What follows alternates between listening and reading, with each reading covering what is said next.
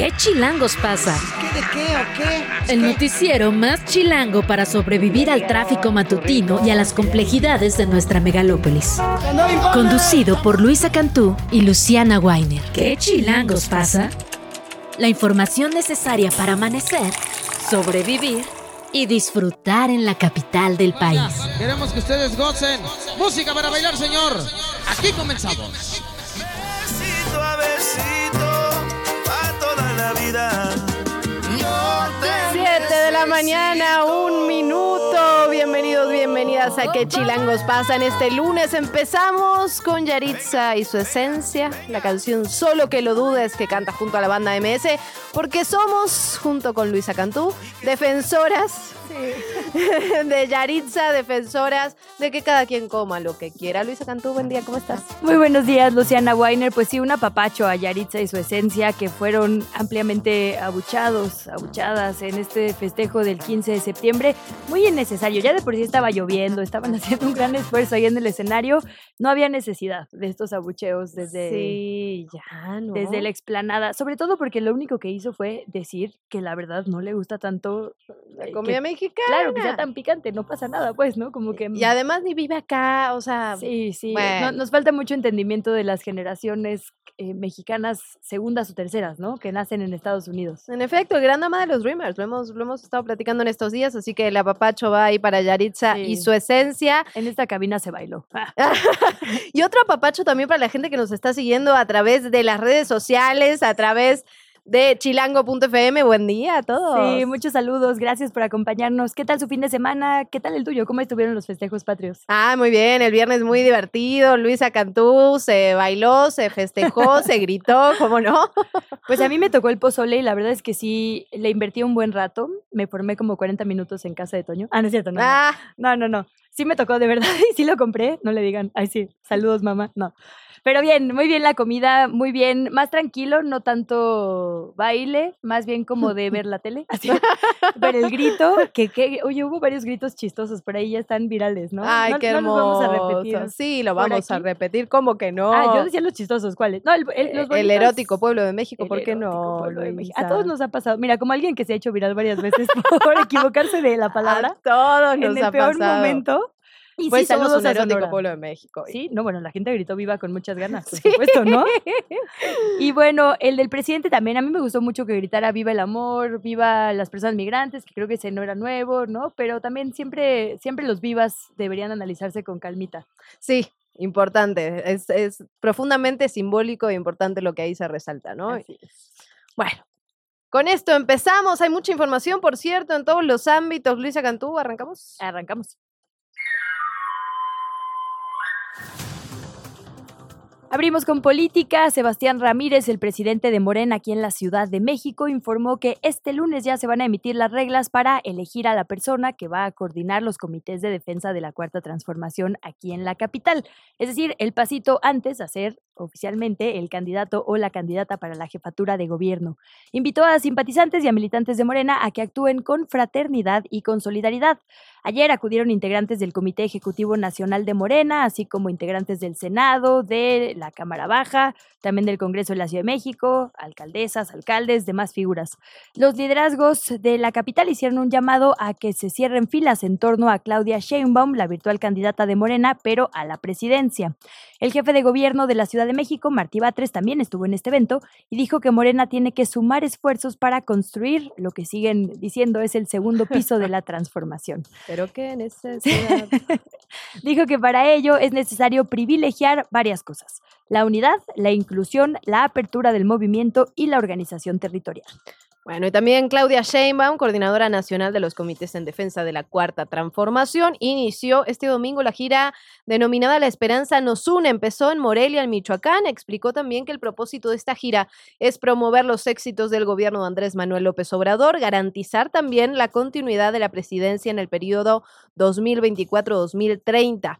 A la coordinadora, Sheinbaum, la acompañó Ricardo Monreal, que ahora es coordinador de organización y enlace territorial. También estuvo Manuel Velasco, el senador por el Partido Verde Ecologista, Gerardo Fernández Noroña, que ahora es coordinador de vocerías.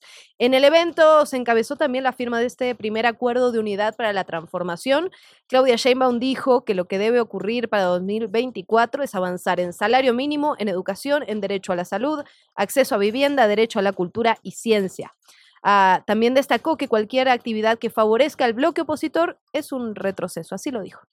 Defender los logros del presidente Andrés Manuel López Obrador y avanzar más en la transformación. Defender los programas que llegan a 30 millones de familias, avanzar en la soberanía de nuestro país, pero al mismo tiempo aprovechar las ventajas que hay ahora en México para la inversión, siempre y cuando haya derechos para los trabajadores y trabajadoras de nuestro país. Pues bueno, del otro lado, la todavía senadora, porque ella va a otro tiempo, digamos, a los tiempos del INE y no ha renunciado, la senadora Xochil Gálvez, responsable del Frente Amplio por México, dijo que durante su pre-campaña presidencial no se va a quedar en hoteles en sus giras, sino en casas, casas de la gente que la invite. Gálvez visitó este fin de semana Zacatecas en un recorrido que incluyó la estadía en la casa de la familia Valdés Miranda. En su visita a este estado, se reunió con madres de personas desaparecidas y ciudadanía que ha sido desplazada de su comunidad por la violencia. Hay que eh, recordar que esto de quedarse en casas sale o surge después de esta acusación que hace Morena precisamente en la Ciudad de México de que el inmueble que habita estaría eh, pues, en irregularidad, digamos, que no tendría el permiso final que se necesita cuando se construye un inmueble, el de habitabilidad. Y entonces acusó Xochil Gálvez que Morena quería demoler su casa y por eso dijo, bueno, si no tengo mi casa, me quedaré en la de toda la gente que me quiera acompañar y por eso ahí este hashtag de Xochitl, mi casa es tu casa, me parece que era, ¿no? Algo así. Sonando todo el fin de semana. Bueno, así eh, su gira y respecto a la política que va a seguir para enfrentar la violencia, dijo que no va a buscar culpables en el pasado y que llegado su tiempo va a definir una estrategia específica. Lamentó que en Zacatecas las personas empresarias y sus familias tengan miedo de abrir negocios o de salir a la calle por la inseguridad que se vive por allá. Vamos a escucharla. Bueno, primero lo que te voy a decir es que yo no soy una mujer que le va a echar la culpa al pasado. No le voy a echar la culpa ni a Felipe Calderón ni a Andrés Manuel López Obrador. No le voy a echar la culpa. Bueno, por otra parte, tenemos que platicar de lo que ocurrió con Ovidio Guzmán este fin de semana. Lo extraditaron finalmente a Estados Unidos. Esto como resultado de la cooperación internacional. Ovidio Guzmán fue trasladado. Se espera que hoy haya una comparecencia ante el tribunal del que vamos a estar al pendiente. Los cargos, recordemos, son conspiración para exportar y distribuir droga, así como cargos por posesión de arma de uso exclusivo del ejército y tentativa de homicidio. El secretario de Justicia de Estados Unidos, Mary Garland, dijo en un comunicado que esta acción es el paso más reciente en el esfuerzo del Departamento de Justicia para atacar todos los aspectos de las operaciones del cártel. Esto no, salía a la luz el viernes, justamente a minutitos nada más de nuestro festejo patrio. En otra nota y otro tono, Ana María Serrano Céspedes, la joven colombiana de 18 años, fue asesinada el pasado 12 de septiembre en su casa en Atizapán, Estado de México. Presuntamente o se acusa al exnovio, a Alan N. Ana María Serrano era estudiante de medicina, tenía la aspiración de convertirse en cardióloga. La noticia de su feminicidio creció aquí en México y también en Colombia. María Jimena Céspedes, la madre de Ana María, publicó un video en las redes sociales. Ahí denunció que su hija ya había sido amenazada anteriormente y también acosada por esta expareja. También reveló que ella misma no se siente segura. Dijo que no solo le quitaron a su hija, también la libertad y la tranquilidad, puesto que ya no puede ni volver a su casa, teme por su integridad. Pocas horas antes de las 19 horas de este domingo, la Fiscalía del Estado de México informó que ya detuvo y que cumplimentó una orden de aprehensión contra este sujeto, Alan N.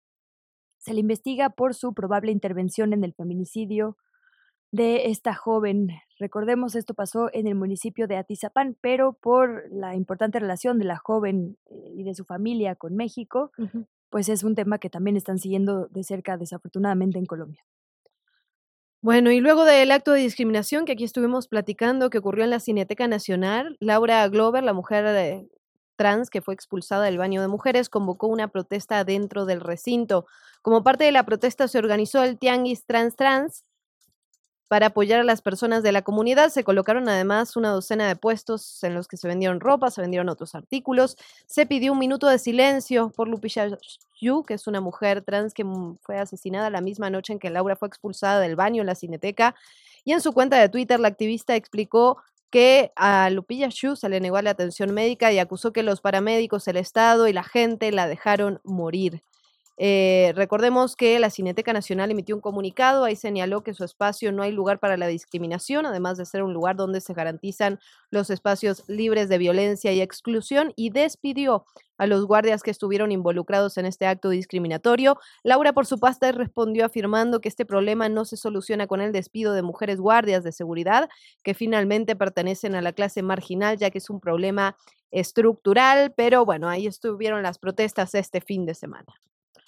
Y en esas noticias incómodas, ay sí, al América le fue bien. El fin Ah. de semana, ni modo, hay que decirlo. Tanto al masculino como al femenil, el Clásico Nacional América Chivas Femenil terminó en 2-1 en favor de las Águilas. El partido fue en la cancha del Estadio Azteca, 14.206 aficionados y aficionadas estuvieron por allá.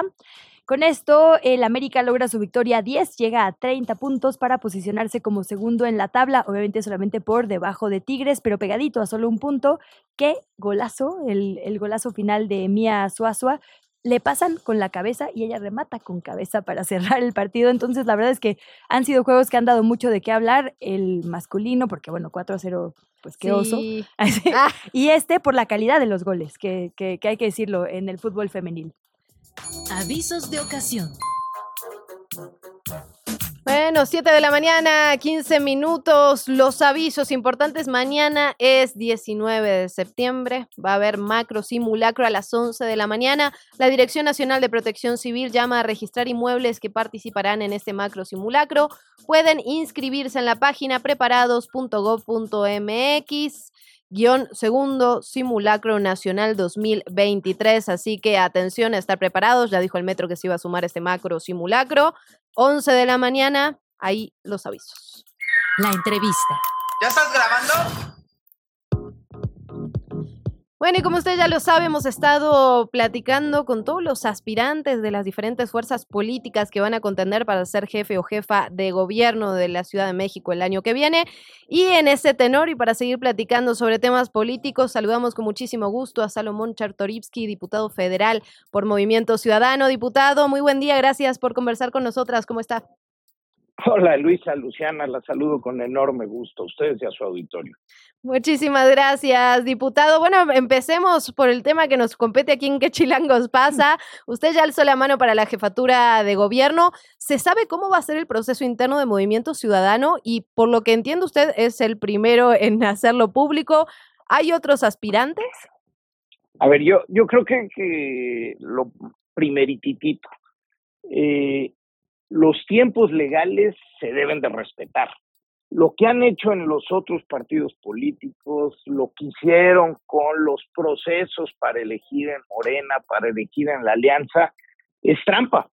No se apegaron a, los tiempos que marca la ley para pues poder participar en una precampaña. Entonces, eh, eh, yo creo que lo primero que toca es con mucha seriedad eh, eh, decir, eh, vamos a esperar a los tiempos y cuando los tiempos ya nos marca la ley sean cuando empiecen las precampañas el 5 de noviembre, pues entonces este, hablar ya abiertamente de la contienda y las candidaturas. Ahora, no voy a decirles este, ni, ni esto de que me den por muerto y estas cosas que, que solían decir. Yo creo que hay que hablar con franqueza y yo lo he hecho siempre. En Movimiento Ciudadano en la Ciudad de México hemos construido un colectivo desde hace muchos años, sobre todo de hombres y mujeres muy jóvenes que han estado realmente en las calles, que han estado trabajando, que han estado escuchando, y juntos hemos estado armando un programa de lo que se tiene que hacer y de cómo le tenemos que entrar a los temas que realmente le duelen a las chilangas y a los chilangos. Y en ese terreno yo sí les digo, Luisa, Luciana, con toda claridad, que yo sé lo que se tiene que hacer en la ciudad y sé cómo hacerlo, que soy parte de ese colectivo y que llegado el tiempo yo jugaré el papel que, a mí me corresponda dentro del colectivo. Ya dio el banderazo. Eh, buenos días, diputado. Le saluda también Luisa Cantú por acá. El, el instituto local, digamos, en, estaríamos ya eh, ahora sí en los tiempos, digamos, tradicionales de este proceso. Digamos, de, sí, se dio el banderazo.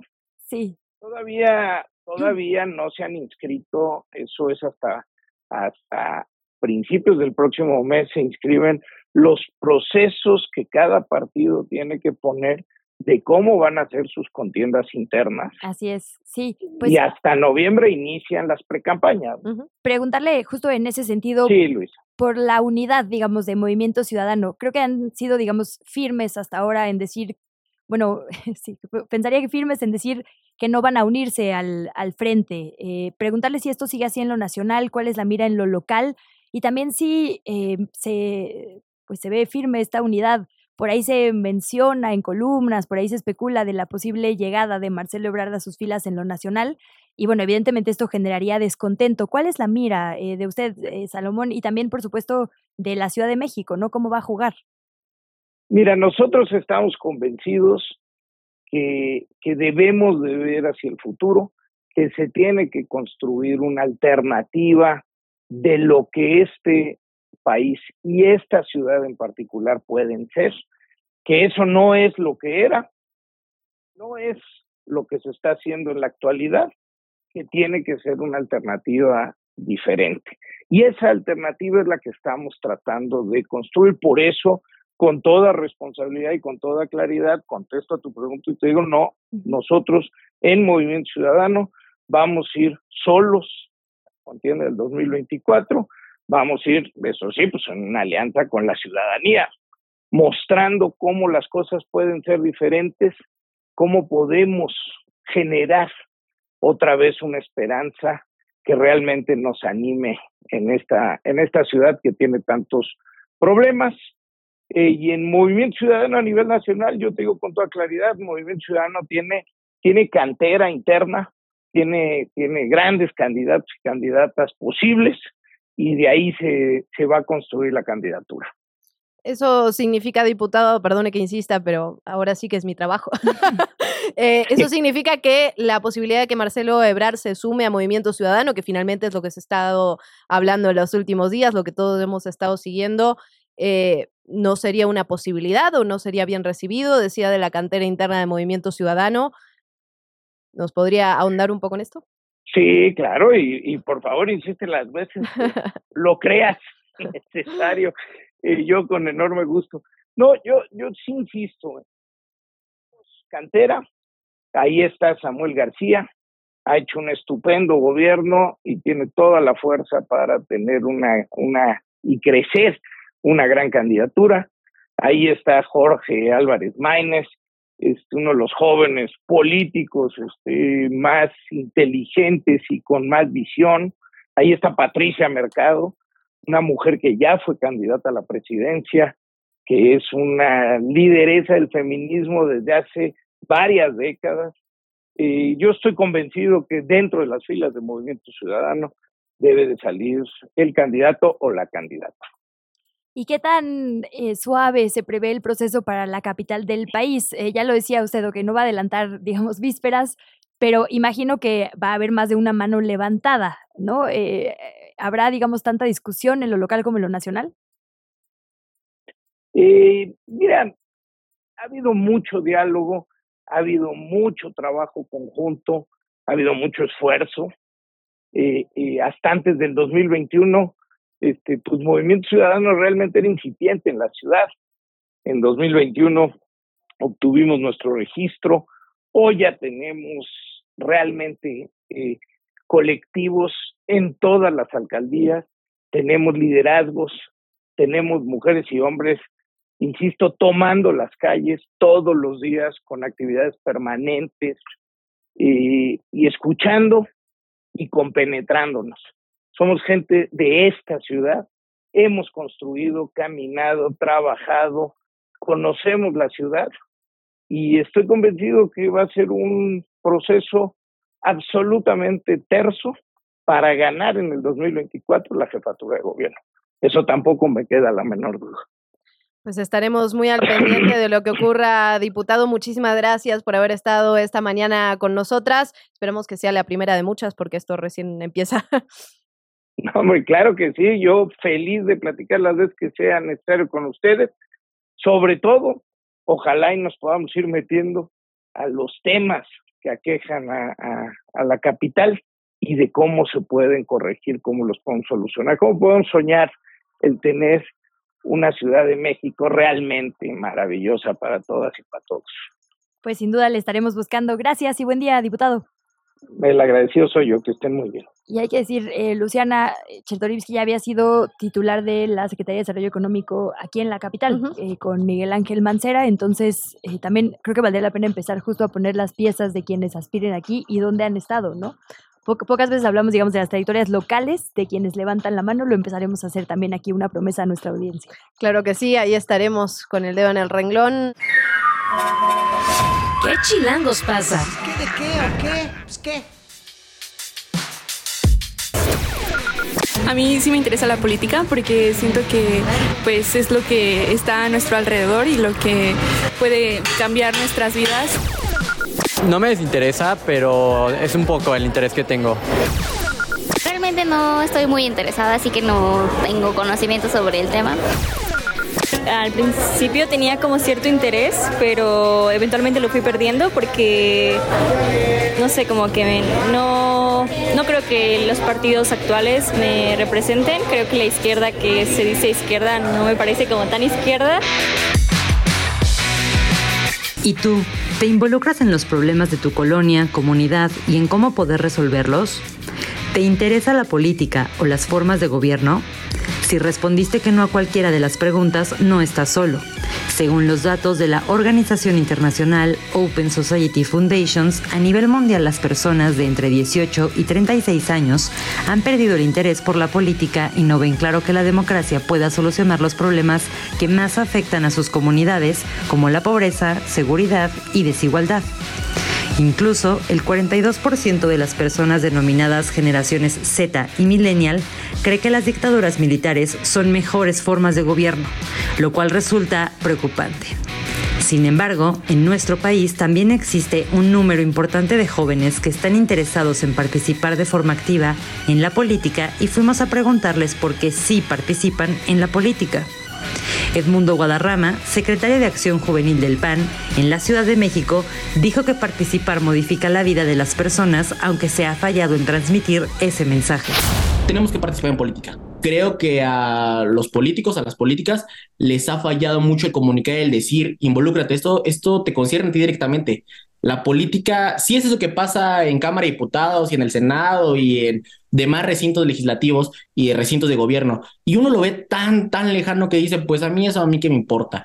Pero cada decisión que se toma te impacta directamente. Creo que los jóvenes deben participar en política porque me interesa una vida mejor. Para Mariana Estrada, integrante del Instituto Nacional de Formación Política de Morena, la participación tiene que ser con la pelea por algunos derechos y también por ocupar un espacio, porque los jóvenes han sido subestimados durante años.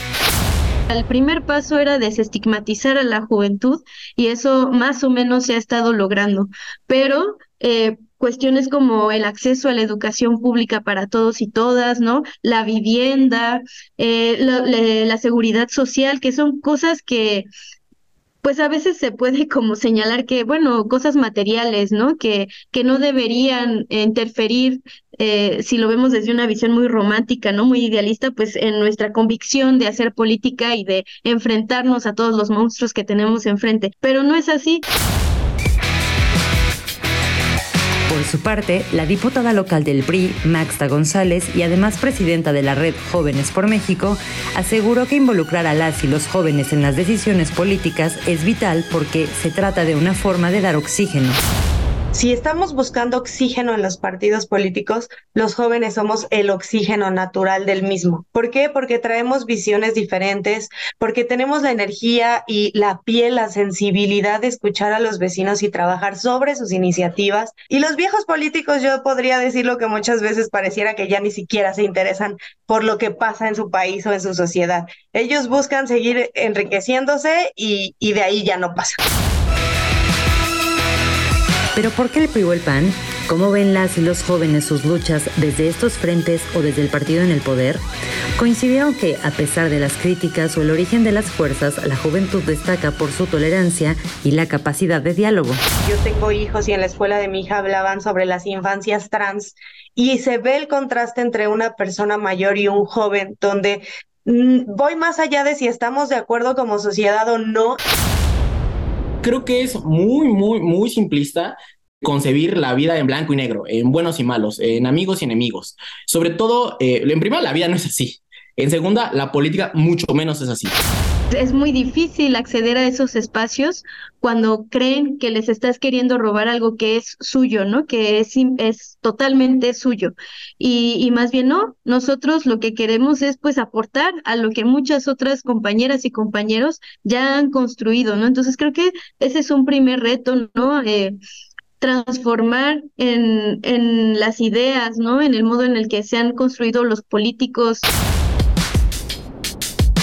Las y los entrevistados que militan en algún partido político reconocen que el gran reto es acabar con la apatía. El reto es seguir trabajando por una sociedad más involucrada en su comunidad. Todo está basado en base a intereses propios, o sea, cada uno tiene que ver por lo que importa para su partido y hasta cierto punto objetivamente está bien, pero pues supongo que para todo debe de haber mejorías y pues más que nada regulaciones que se enfoquen en ver que las cosas sucedan. Es que siento que todos son como iguales.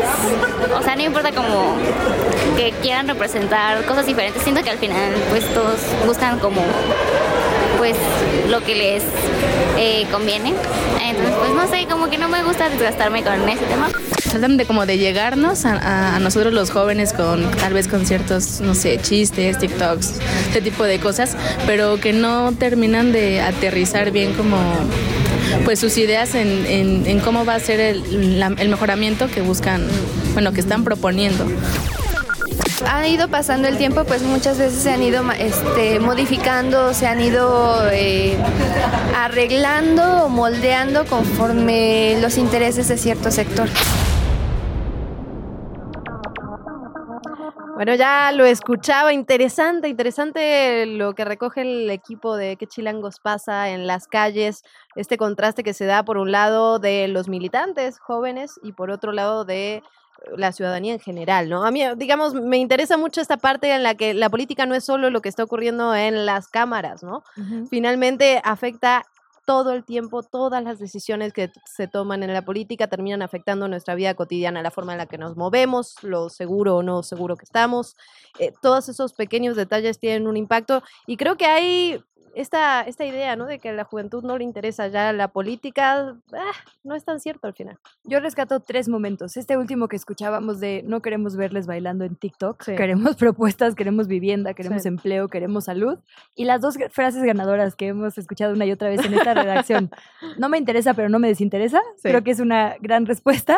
Y los de izquierda que dicen ser de izquierda, que no son tan de izquierda, creo que es algo que también podemos reclamar en Nos identifica, sí, nos sentimos identificados. Varios momentos de nuestra vida podemos decir esa frase. Entonces, muy interesante escuchar a las juventudes. También, eh, por lo que decíamos, van a salir a votar un gran número de personas jóvenes por primera vez y no hay nadie eh, fuera de quienes militan, digamos, que les convenza, ¿no? Que realmente les esté hablando, que les esté proponiendo. Entonces, pues ahí les pasamos al costo, unas pistas a los partidos políticos. Y hablando de las decisiones políticas que impactan en la vida de las y los ciudadanos, nuestra querida Fernanda Guzmán se fue a dar una vuelta por el tren interurbano, estuvo ahí, hizo la ola, ya, ya nos, ya nos comentarás. Fue ah, papá, aplausos del papá de Fer, porque le echó muchas porras al tren y llegó, llegó en medio de aplausos de Hola Ciudadanos Así fue, pues resulta que este fin de semana hice cosas muy patrióticas, fui al del grito, comí antojitos mexicanos. Lo que no me esperaba era entrenar, estrenar un nuevo tren en la México Toluca, que al final resultó ser una actividad bastante patriótica. Este, y sí, la gente estaba emocionada. eh, fue como un plan de domingo, así como ir a pasear al parque. Había familias enteras, bebés, etcétera, eh, personas de la tercera edad eh, visitando este tren. Fue una actividad de recreación porque en realidad, más que probar la ruta como tal para transportarse puntualmente, todos estábamos haciendo esto de subir, recorrer todo, bajar, subir, recorrer todo, bajar. Y de hecho, Porque es la filas- mitad del trayecto, ¿no? La que se Claro. inauguró. Claro, y, y las filas eran enormes. Mi papá y yo hicimos una fila como de unos 20 minutos para Oh. poder eh, subir. Entonces, sí, eh, la gente estaba muy emocionada. Y si quieren, podemos escuchar como un poquito de lo que se vivió en ese momento. A ver. Es la primera vez que, que uso el tren. para conocer la ruta y ver más o menos los tiempos. Ahorita estoy subiendo por, por curiosidad, más que nada. Vivimos una parte en México, vamos y venimos, ¿no? entonces es bueno y buen servicio. Para mí, un monumento a la corrupción, a la corrupción porque nos dijeron que iba a costar 30 millones de pesos, 30 mil millones de pesos, salió costando el triple, casi 100 mil pesos, 100 mil millones de pesos. Estoy feliz porque ya era justo que empezáramos a tener un transporte o el inicio de un sistema de transporte adecuado. Fue una obra mu- muy tardada, con demasiadas altibajas y que realmente al último, después de ocho años o no sé más, se vienen viendo los resultados pues, que deben estar ya para dar la fluidez que necesita la gente que vive en Toluca o en México. bien. Creo que alinearse a la modernidad que tiene de energías, de lo que si- significará quitar autobuses rodantes, quema de gasolina, esto no solamente debería ser aquí, debería ser Querétaro, debería ser Pachuca, debería ser, o sea, ayudaría bastante.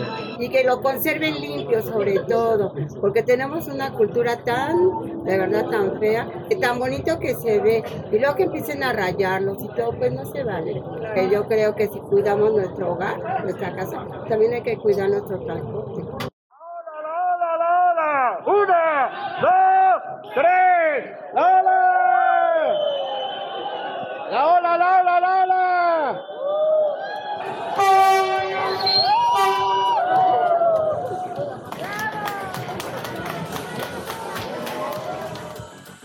Y pues bueno, ahí escuchan la gente aplaudiendo. Ese, ese momento en el que aplauden y gritan bravo es el momento en el que va entrando el tren a recogernos en la primera estación Sinacantepec. Eh, yo, no- y, o sea, me puse a pensar en eso y la verdad es que nunca en mi vida me había subido un tren. Así que fue un momento emocionante. Hace poco fue el, aniversario del metro y salieron fotografías de las familias mexicanas usándolo en el primer día y lo recordamos Sí, así claro. como, wow, qué, qué curioso, ¿no? Pues esto fue uno de esos momentos, ¿no? Eh, la primera vez que muchas personas como yo conocemos por primera vez un transporte como este, que definitivamente va a tener un impacto en nuestras vidas. Y eh, bueno, sí, como decías hace rato, Luciana, todavía no abre por completo. Eh, son las primeras estaciones. Se calcula que más o menos va a estar en circulación completa alrededor de abril del 2024. Por ahora, el servicio va a ser de forma gratuita hasta que esté como en su máximo esplendor. Y eh, hay un, un recorrido como de unos 15 minutos entre estación y estación. Ujú. Habrán trenes aproximadamente cada 10 minutos. Así que bueno, estaremos esperando para ver qué tal se vive este nuevo transporte público que va a conectar dos ciudades muy importantes del centro del país. A mí me encantaron los sondeos porque a favor o en contra, pero en el mitote, ¿no? Eso es que soy mexicano, así, como sea, pero no me lo pierdo.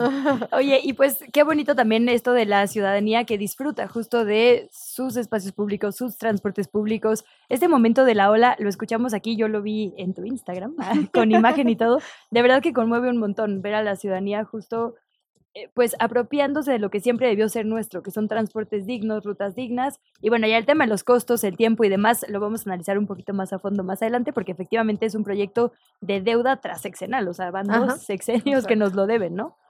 Entonces, pues bueno, Fer, muchísimas gracias. Qué bueno que fuiste en carne propia a hacer esta crónica. La verdad es que la disfrutamos un montón. Gracias a ustedes por escucharme y bueno, nos escuchamos más a- al rato. Claro que sí. La entrevista. ¿Ya estás grabando? Bueno, 7 de la mañana con 40 minutos. Decíamos ya que le íbamos a entrar más a fondo a este tema y a otros también. Y para eso recibimos con muchísimo gusto al urbanista Federico Taboada esta mañana. Federico, ¿cómo estás? Buen día. Luisa, Luciana, ¿cómo están? Que tengan muy buen día y muchas felicidades por su espacio. Muchas gracias. Te habías tardado en venir, Federico, así que bienvenido y muchas gracias. Oye, pues Aquí estoy finalmente. te vamos a preguntar de un montón de cosas. Eh, lo bueno de Por ser favor. urbanista es que así da para mucho. Pero quisiera empezar con esta parte de los trenes. Escuchábamos recién el testimonio de nuestra reportera Fernanda Guzmán que dice, para mí es la primera vez, eh, me acabo de dar cuenta, digamos, que es la primera vez que me subo a un tren. Creo que eso nos va a pasar a un montón de mexicanas y mexicanos. México solía ser un país de trenes, luego no lo fue y ahí vamos otra vez. Sí, este, bueno, Fernanda de ser muy joven, ya, ya me, ya sentí que vi el viejazo Bienvenido. Sin duda, sin duda, por dos. porque a mí, sí- a mí sí me tocó estar en el, en los trenes. Pero bueno, este, sí, eh, México siempre fue un país con una tradición ferroviaria de trenes de pasajeros muy importante. México llegó a tener la quinta red de la, la quinta red ferroviaria más extensa del planeta, después de Japón, Estados Unidos, Francia y Alemania. Y em, digamos, siempre fue un transporte que, que fue muy tradicional, está en las películas del cine de oro, está en los eh, en las novelas de Juan Rulfo, este, es- todos tenemos algún familiar, algún abuelito que nos contaba que iba a Oaxaca en tren, en mi caso que iban a Nuevo León al tre- en, en tren. Entonces, em, siempre estuvo presente en nuestra vida hasta que eh, el expresidente Cedillo pensó que era una muy buena idea desaparecerlos y privatizarlos. ¿Cuál es la, eh, digamos, la importancia de- del tren de pasajeros en un país? Que creo que eso es lo que vale la pena analizar. Escúchenme bien, no hay un país desarrollado que nosotros admiremos por distintas razones que no cuente con una red de transporte ferroviario. En Francia, Alemania, Inglaterra, Austria, Japón, Singapur, China, Brasil, Estados Unidos, todos tienen una, una, red de transporte pasajeros de trenes, pues bastante importante y que tiene muy buena cobertura en su territorio, porque es estratégico, a tal nivel que llega a ser el, transporte principal en, en, en esos países. Ahora, em, ¿por, qué lo, por, qué, ¿por qué se hace? ¿Por qué es importante? Porque es muy eficiente, es decir, transporta mucha gente en muy poco espacio, en tiempos muy cortos y de manera muy barata.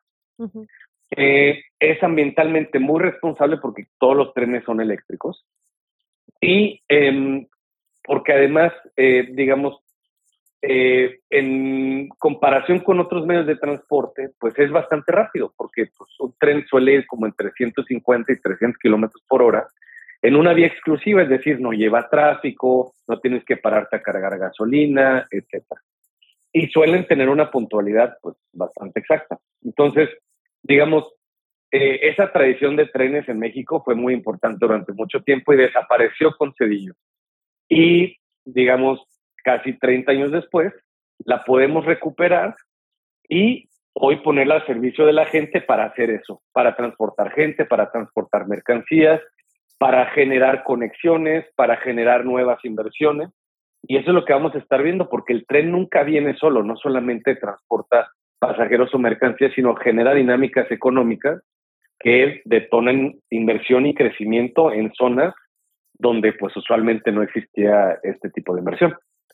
Federico, yo en efecto, digamos, nací en un país donde el tren es un medio de transporte fundamental. Yo lo he tomado todos los días durante muchísimos años, eh, pero tengo la sensación de que en el momento que fueron construidos esos trenes, bueno, la sociedad era otra, teníamos otras prioridades. Hoy en día ha habido varias críticas, sobre todo al tren Maya, en particular por el impacto medioambiental, por las comunidades, por donde pasa el tren. ¿En qué cosas hay que poner el ojo, digamos, cuando hablamos de la construcción de un nuevo tren, especialmente ahora que tenemos otro tipo de conciencia, sobre todo pensando en lo medioambiental y en las comunidades dueñas de esas tierras?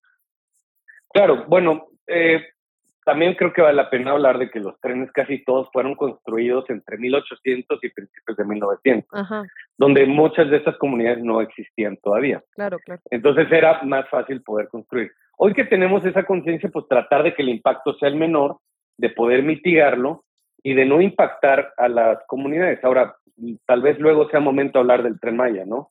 pero eh, me parece que el tema del tren Maya con, el, eh, digamos, el tema ambiental, eh, pues ha sido mucho más el ruido que se ha hecho por parte de algunos activistas de ocasión que el que realmente tiene. Porque el tren Maya, como todo tren en el mundo, lo que va a hacer, toda, toda obra de infraestructura en el planeta genera un impacto ambiental. La cosa con este es que no estamos construyendo un Costco, estamos construyendo un tren que es un servicio público, que es un, eh, digamos, servicio que va a mover gente de un lugar a otro. Y lo que va a hacer el tren es disminuir viajes en otros medios de transporte porque el tren Maya será mucho más eficiente. ¿Por qué tomaría yo un avión que me va a costar cinco veces más que subirme al tren Maya y que me va a llevar en el doble del tiempo? El avión es el medio de transporte más contaminante del planeta.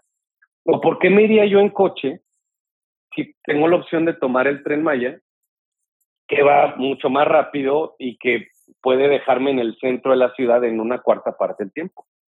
Entonces, lo que hace el tren Maya es mitigar a partir, mitigar su impacto a partir de disminuir viajes en otros medios de transporte que son más contaminantes. En la ciudad nos pasa mucho. Tomamos el metrobús o el metro porque es más rápido ir al centro o a algunas zonas y no lo hacemos en coche, entonces contaminamos mucho menos, es más barato y es más rápido. Entonces, bueno, eh, yo creo que con la conciencia que tenemos hoy, eh, hay muchas cosas que se pueden mitigar o que se pueden, eh, que, podemos tener un impacto menor y que estos proyectos deben seguir adelante porque son servicios públicos. Federico, a mí me interesa mucho la parte de calidad de vida y hablando específicamente de la zona metropolitana del Valle de México, el tiempo que nos quita el tránsito es de verdad inhumano. Tres, cuatro horas, cinco, ¿no? Un día de lluvia y tráfico ni para contar. Eso implica levantarse más temprano, quizá no desayunar, no darle un beso a nuestros hijos en la mañana, llegar tarde, cansados, cansadas, ¿no? Creo que eh, hablar de movilidad ya no puede ser solo de la ciudad, sino de toda la zona metropolitana y por eso lo que dices de eficiencia es importante, pero sobre todo hay un asunto de calidad de vida y de dignificación, digamos, de, de, la vida de las personas que tienen que moverse grandes trayectos para trabajar. ¿Cuál es el impacto que se prevé en ese sentido con esta obra? Bueno, completamente lo que comentas. O sea, tenemos un desgaste muy importante en la Ciudad de México a partir de la movilidad. Pero eso pasó porque el gobierno, el Estado dejó de invertir casi 40 años en todo el país, pero sobre todo también en la Ciudad de México, en las obras que requerimos para poder movernos, para poder tener agua, para poder tener vivienda y demás. El neoliberalismo fue eso, abandonar la inversión pública que beneficiaba a millones para ver qué quería hacer la inversión privada. Y entonces, ¿qué nacieron? Nacieron las combis, nacieron los micros, que son privados, este, se privatizó el agua, se dejó de construir vivienda, etcétera. Eh, en el caso del, del, tren interurbano México-Toluca, eh, es una obra que, claro, va a ayudar muchísimo a moverse entre la metrópolis eh, y que va a reducir sobre todo el tema del tiempo, ¿no?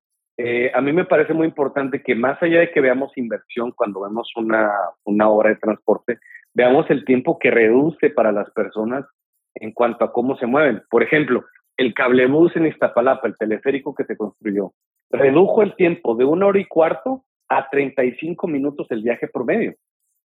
El costo pasó de 14 pesos a 7 pesos.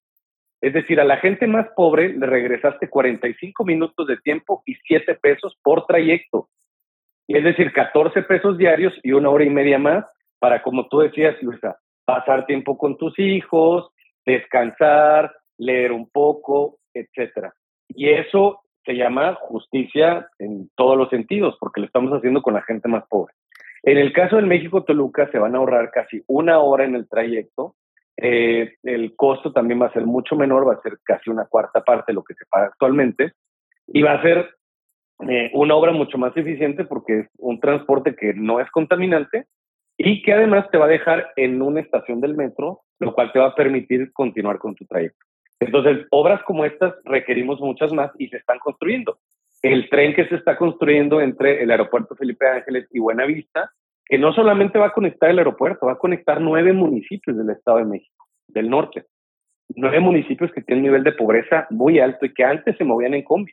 Y ahora se van a poder mover en un tren de primer mundo a un costo muy bajito y ahorrándose muchísimo tiempo para pasar con su familia.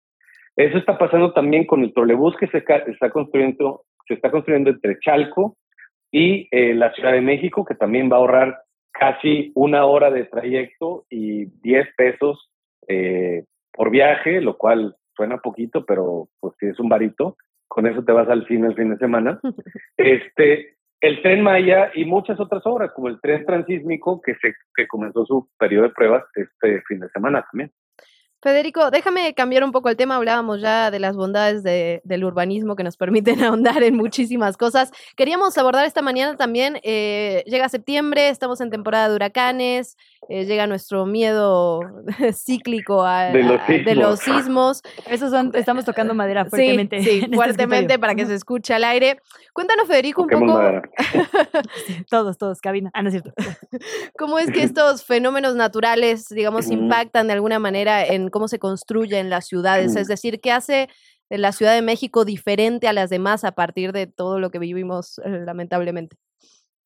Pues fíjate, esta es una muy buena pregunta, Luciana, porque, claro, las condiciones de una ciudad, naturales, materiales, van determinando cómo se va planeando y cómo se va desarrollando, ¿no? Yo siempre digo que si nuestros ancestros en todo el mundo hubieran tenido la información que nosotros tenemos hoy de nuestro territorio, no hubieran fundado ninguna de las ciudades que, hemos fundado en, todo el mundo. Tokio con sus problemas sísmicos y volcánicos, Los Ángeles con los temas de incendios, la Ciudad de México con todas las anteriores sísmicos, incendios, eh, inundaciones, mala calidad del aire, etcétera. Em, bueno, es muy importante decir que eh, conforme la información va fluyendo, nosotros vamos haciendo planeación. En un primer momento, cuando nuestras ciudades se fundan hace 700, 800 años, pues mucha de esta información no existía, ¿no? No sabíamos que la ciudad se iba a hundir tanto porque extraíamos agua del subsuelo, por ejemplo, porque fundamos una ciudad sobre un lago. Eh, pero eh, sí va generando condiciones. Por ejemplo, en el tema sísmico, pues es fácil adaptarse porque, bueno, tenemos paradigmas, el sismo del 57 cuando se cae el ángel, el sismo del 85. Y entonces, ¿qué hicimos? Reforzamos nuestro reglamento de construcción y ahora cada nuevo edificio que se construye tiene un reglamento de construcción muy estricto que se tiene que seguir y hace que las construcciones sean más seguras. No voy a hablar de lo que pasó en el sismo del 2017, la corrupción inmobiliaria, porque ese es otro tema que después me invitan a hablar, pero en el tema sísmico es ese. Ahora, eh, la Ciudad de México pues tiene muchos fenómenos, tiene el tema de, inundaciones también, que hay que regular el tema del agua, la ciudad era un lago, si se acuerdan había quien quería construir un aeropuerto en un lago hace unos años, que era una pésima idea, porque ese vaso regula el agua y cómo se inunda y cómo está absorbiendo el agua al subsuelo, ¿no?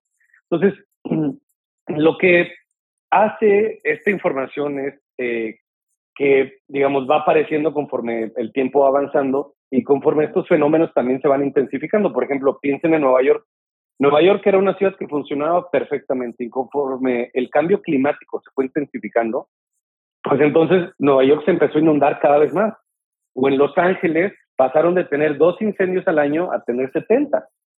Entonces las ciudades se van adaptando como van pudiendo con el margen de maniobra que tienen y es muy importante que la información esté presente y que el gobierno y la sociedad vayan tomando decisiones para tratar de atajar estos fenómenos que pues existen, existirán, se irán intensificando y nosotros no tenemos de otra porque ya vivimos aquí, nuestro patrimonio está aquí, nuestra comunidad está aquí, nuestra familia está aquí y lo que tenemos que hacer pues es adaptarnos de la mejor manera posible. Em, solamente quisiera comentar una última cosa. Hay, hay ciudades que se están adaptando bastante bien.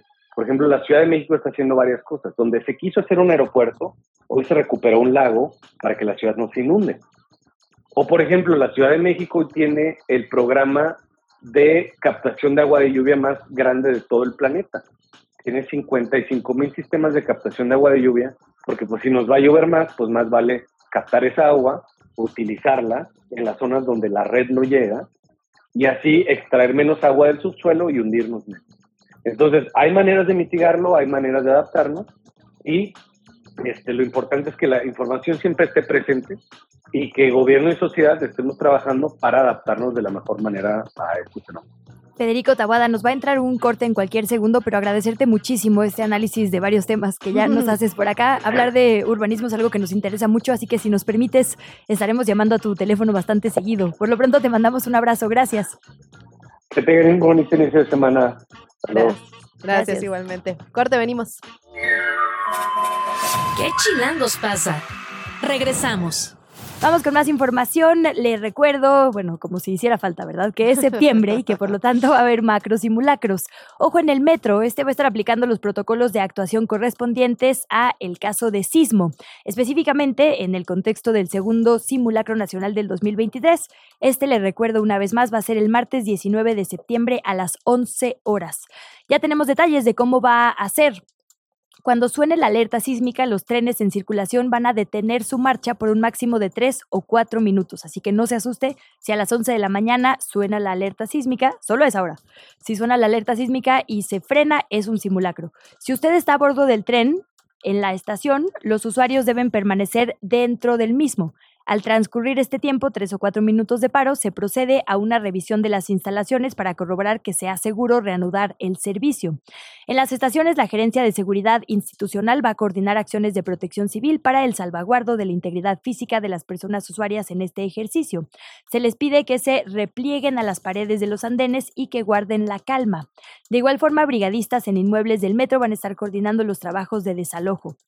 Hay avisos importantes. En caso de temblor, las instalaciones de la red del metro están consideradas como zonas de menor riesgo.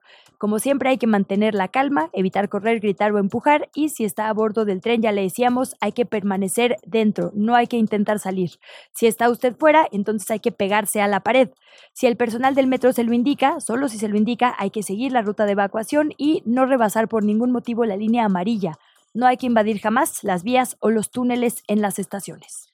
Bueno, hablamos de sismos, de macrosimulacros, pero también de lluvias. Otra de las características de esta temporada, este viernes cayó una lluvia brutal que fue previa, previa al festejo del grito de la independencia. Las autoridades capitalinas activaron la alerta naranja por persistencia de lluvias fuertes para la tarde y noche de ese viernes 15 de septiembre en las demarcaciones de Benito Juárez, Cuauhtémoc, Gustavo Amadero. Sin embargo, el grito finalmente pudo disfrutarse sin precipitaciones esa noche. Se desahogó todo entre las 5 y las 7 y ya para las 8, 9, para la hora del grito, a las 11 estaba despejado. Ayer también se presentaron lluvias en las alcaldías Venustiano Carranza, Cuauhtémoc, Gustavo Amadero, Miguel Hidalgo, Álvaro Obregón, Milpa Alta y Xochimilco.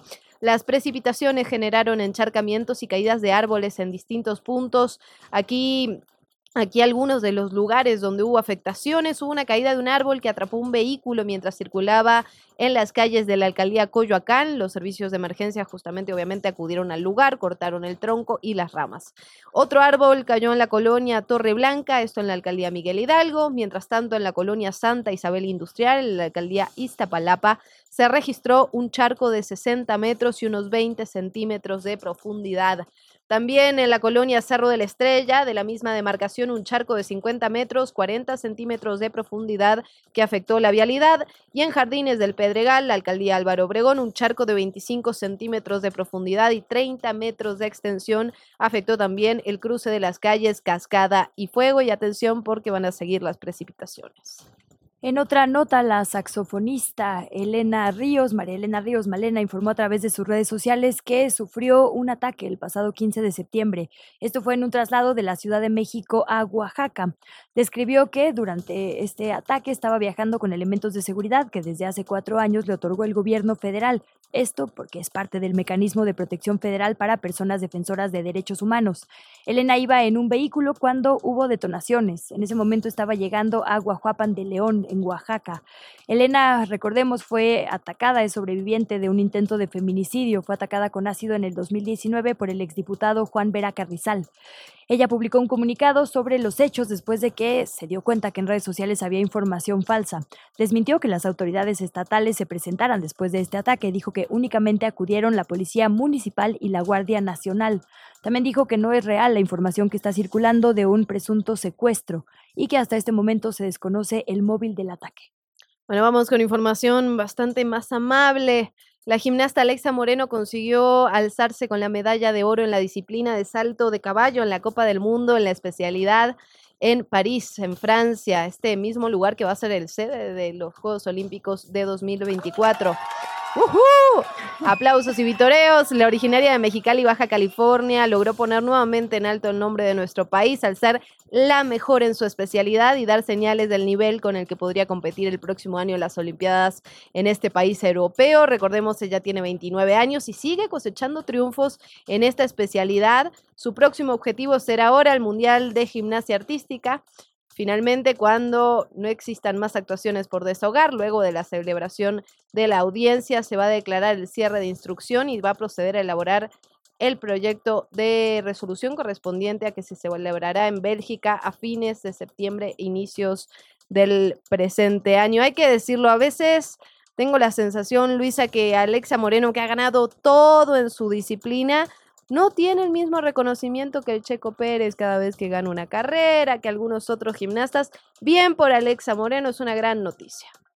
Aquí sí le ponemos aplausitos. Eso. Varias veces, así, las que sean necesarias. Vámonos a otros temas. Por medio de un comunicado, la Comisión Nacional de Honestidad y Justicia de Morena dio a conocer la manera en la que va a proceder para revisar esta impugnación que interpuso Marcelo Ebrard. En el comunicado, la comisión señaló que a efecto de garantizarle el derecho de audiencia y de defensa, así como de dotar de certeza jurídica a los actos derivados del proceso de selección, en el que, como sabemos, Claudia Sheinbaum resultó ganadora, la comisión va a proceder de la siguiente forma. En primera instancia se va a determinar si procede o no procede la queja. Después, en caso de que la queja proceda, se va a notificar a la parte demandada, en este caso Claudia Sheinbaum Pardo, ex jefa de la capital de, de, gobierno de la Ciudad de México, para que rinda su contestación. Una vez recibida la contestación, dará cuenta de esta, así como las pruebas presentadas, y las hará del conocimiento de la parte actora. En caso de que no sea posible la conciliación entre ambas partes, se va a citar a las audiencias del estatuto para el desahogo de las pruebas y alegatos. Hay que recordar que Marcelo Ebrard acusó que hubo una operación, digamos, desde ciertas instituciones como la Secretaría del Bienestar o la propia capital en favor de Claudia Sheinbaum. También dijo que no hubo un correcto proceso en cuanto a la vigilancia, la cadena, digamos, de resguardo de los paquetes y demás en este procedimiento de levantamiento de encuestas que finalmente favoreció a Claudia Sheinbaum. Hay que decirlo, la verdad es que Marcelo Ebrard puede todavía ir a una instancia fuera del partido, lo cual todavía complicaría más este proceso para Morena. Ahorita está en la Comisión de Honestidad y Justicia Interna, pero bueno, queda el tribunal, puesto que se trata de un asunto electoral. Sí, habrá que ver también, eh, dado que no es, un, no es una precampaña oficialmente, de hecho el tribunal mismo dijo que no era un acto de precampaña oficialmente, habrá que ver cuáles son las limitaciones en ese sentido. Mientras tanto, sí el proceso y también se supone que hoy vamos a tener novedades eh, del futuro de Marcelo Ebrard, que nos viene dando conferencias y conferencias. Hoy era otro de los días que había señalado que iba a dar más información, estaremos al pendiente de eso. ¿Qué chilangos pasa? En los medios y en las redes sociales. Bueno, revisamos medios y redes sociales, son las 8 de la mañana con 6 minutos. Nos vamos hasta el portal amolaciencia.info. Lucía Hernández publica esta mañana la extinción silenciosa, un adiós a las aves que perdió México. Eh, México se caracteriza por tener una gran biodiversidad, sin embargo varias de sus especies han desaparecido totalmente y en silencio para minimizar las responsabilidades de quienes están dirigiendo el país. Acá Lucía Hernández hace un, un, breve resumen sobre todas las aves que se perdieron en los últimos años. Habla, por ejemplo, de la paloma migratoria, se habla se habla también de la caraca de Guadalupe y de cómo estas aves pasaron a la extinción de una forma silenciosa sin que nadie recalcara en ellas. El paíño de Guadalupe también es una de estas aves de las que se habla, la sanata de Lerma, eh, y sobre todo la falta de políticas públicas que hay en relación a este tema y la falta de atención que hemos puesto desde los medios de comunicación y la sociedad en general de algo que debería ser importante para nuestro país que tiene que ver con la biodiversidad. Otra nota que estamos siguiendo de cerca el día de hoy es lo que sucede en Estados Unidos. Además de un proceso electoral aquí en México, también está en puerta uno en Estados Unidos y pues inevitablemente nos interesa lo que pase por allá en el norte. El Washington Post publica hoy una nota bastante interesante sobre que las aspirantes y los aspirantes al Congreso y al Senado, quienes buscan ser legisladores o legisladoras, han incrementado en 500% el presupuesto de seguridad mientras hacen campañas. ¿Qué cambió entre el 2020 y el 2022 que ahora están invirtiéndole 500% más a sus escoltas, literalmente para poder salir a hacer campaña? El asalto al Capitolio en el 2021. Ya se sienten mucho más inseguras las personas políticas en Estados Unidos que antes se sentían intocables después de este asalto en enero del 21 y esto pues ya está repercutiendo en la manera en la que se acercan a la ciudadanía para pedirle su voto.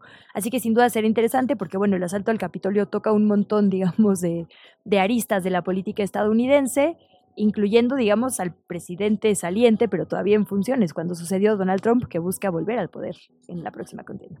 Bueno, vamos a revisar otras notas, otras columnas, otros reportajes que se publican el día de hoy, también este fin de semana. Justamente una columna de Ricardo Rafael que se publica en el periódico Milenio y que tiene que ver con la profesora Ana María Prieto, que se hizo viral en redes sociales a partir de una, digamos, una actuación que ella hace en la, en la conferencia en Palacio Nacional sobre el bullying agarraron un fragmento de esto que en realidad eh, era del 16 de agosto, había pasado casi un mes, sin embargo se recupera este material, se empieza a mover en redes sociales y aparecen una cantidad brutal de memes, de videos virales de burlas directamente y Ricardo Rafael hace algo que me parece muy interesante. Por empezar, hace un análisis de esto, ¿no? Cómo eh, cómo se recupera memes incluso sexistas que aparecen en redes sociales para ridicularizar a la maestra Ana María Prieto.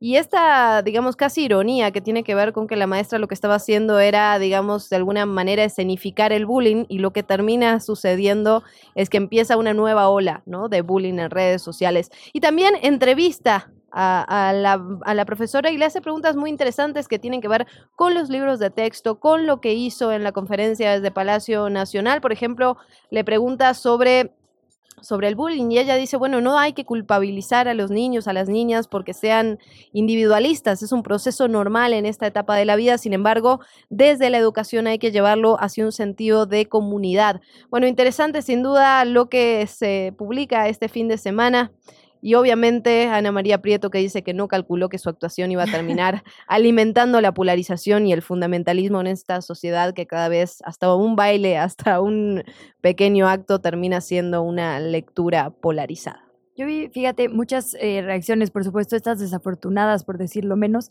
pero también gente incluso opositora a la nueva escuela mexicana diciendo, a ver, una cosa son peras y otra manzanas, aplausos a las maestras apasionadas, ¿no? Incluso, digamos, de quienes no estaban de acuerdo. Así que, pues sí, un, un aplauso a Ricardo que lo pone, como siempre, de forma tan clara. Eh, también eh, una cosa sumamente viral, digamos, el fin de semana, en las últimas horas y los últimos días, fue este tweet de Derek Maltz, un exagente de la DEA, que fue quien publicó esta foto que hoy está en los medios, la foto de Ovidio Guzmán. Eh, la primera, digamos, en este traslado, con un mensaje que la verdad, híjole, yo, yo no sé ni siquiera si replicarlo, pero bueno, me parece que es noticioso Dice este exagente Ovidio Guzmán, bienvenido a América, disfruta del reencuentro familiar con tu padre, el Chapo, en prisión máxima federal. Un avance positivo con esta extradición, pero tenga en cuenta que los CDCs, estos Centros para el Control de Enfermedades, publicaron las últimas cifras de muerte por drogas para los últimos 12 meses. En abril hubo 111 mil. Aún es necesario cerrar las capacidades de producción en México. Gran trabajo de los fiscales y fuerzas del orden, bla, bla, bla, bla, bla. A mí lo que eh, pues me hace un poco de ruido es que la DEA, como sabemos, ha sido un agente, digamos, bastante corrompido, ¿no? En el tráfico de drogas, incluso participante, digamos, de, de este en algunas ocasiones y son expertos sobre todo en comunicación, ¿no? En crear, digamos, estos villanos que luego detienen eh, por ahí hay libros muy interesantes de analistas de seguridad que dicen es que la DEA de repente empieza a hablar de un capo justo cuando lo va a detener para que parezca una gigantesca hazaña, ¿no? Y todo el tema, digamos, de, del Chapo y de los hijos del Chapo, bueno, es un poco para darse palmaditas en la espalda y olvidar que el tema del tráfico de drogas tiene que ver también con armas que vienen de norte a sur, no solo drogas que van del sur a norte. Bueno, en ese sentido seguimos hablando de Ovidio Guzmán, que fue un poco la, noticia de este fin de semana.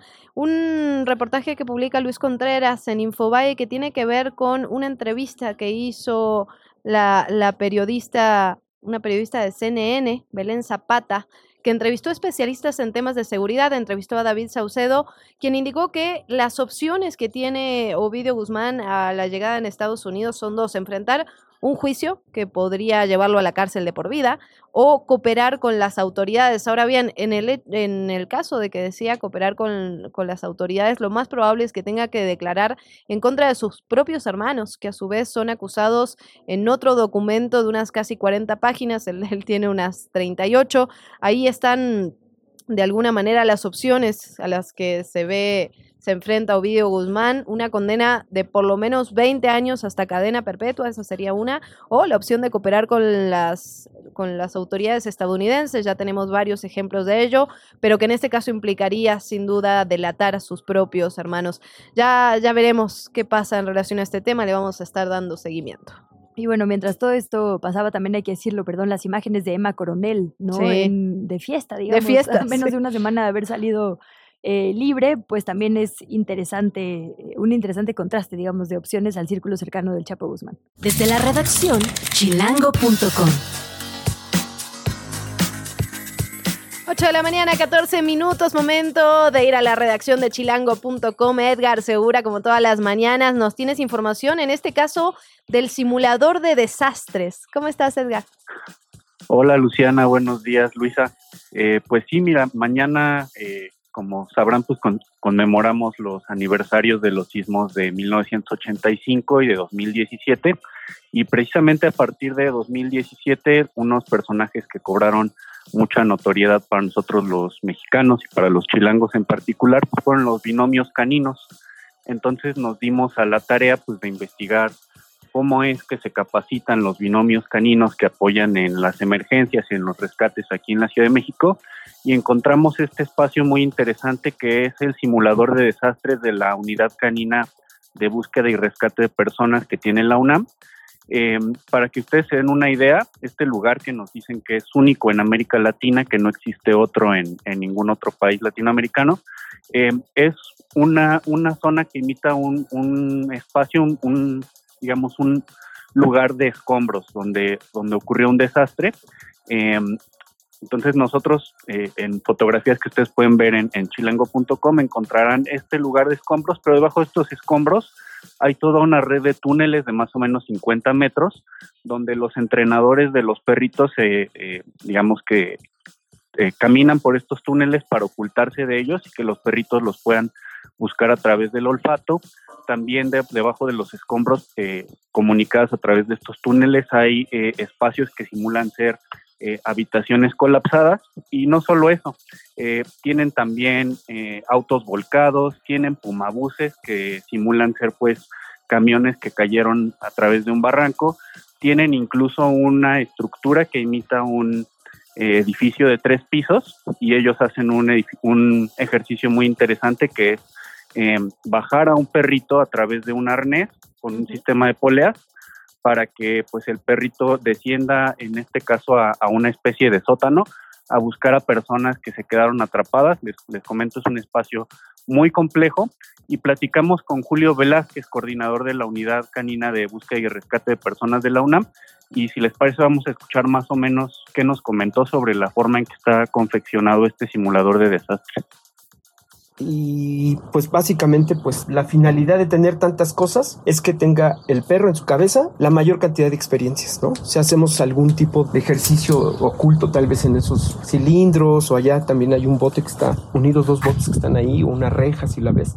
Todas esas cosas las usamos para que los perros tengan experiencias, ¿no? Los camiones que están de este lado tienen los, los vidrios este, eh, pintados de negro los autobuses del Pumabus, este, para que esté oscuro y también el perro tenga esta, esta experiencia de trabajar en zonas oscuras, ¿no? Tratar de que tengan la mayor cantidad de, escenarios.